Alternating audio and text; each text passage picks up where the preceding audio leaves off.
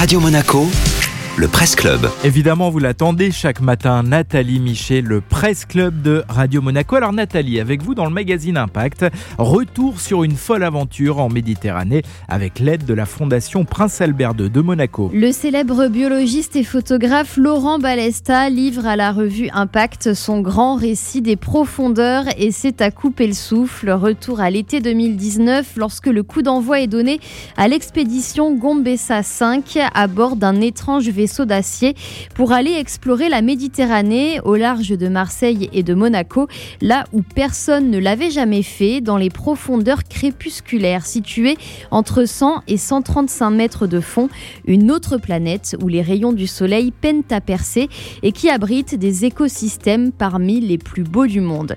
Pour Laurent Balesta, chef d'expédition, ce fut la concrétisation d'un rêve vieux de presque 20 ans. Avec trois autres plongeurs, le biologiste est resté confiné pendant 28 jours dans un module pressurisé, pas plus grand qu'une petite salle de bain, et les seules sorties se faisaient sous l'eau avec des scaphandres recycleurs. Il en est revenu émerveillé. Oui, la Méditerranée est polluée, affectée par le tourisme de masse et le trafic maritime, mais son cœur bat encore. Pendant ses plongées en scaphandre, Laurent Balesta a pris en photo de nombreuses espèces jamais illustrées vivantes jusque-là. La morue cuivrée, la cardine tachetée, l'arrêt élégante ou encore le crabe à rectangle. Plus d'un an après l'aventure, la magie de ce récit opère encore.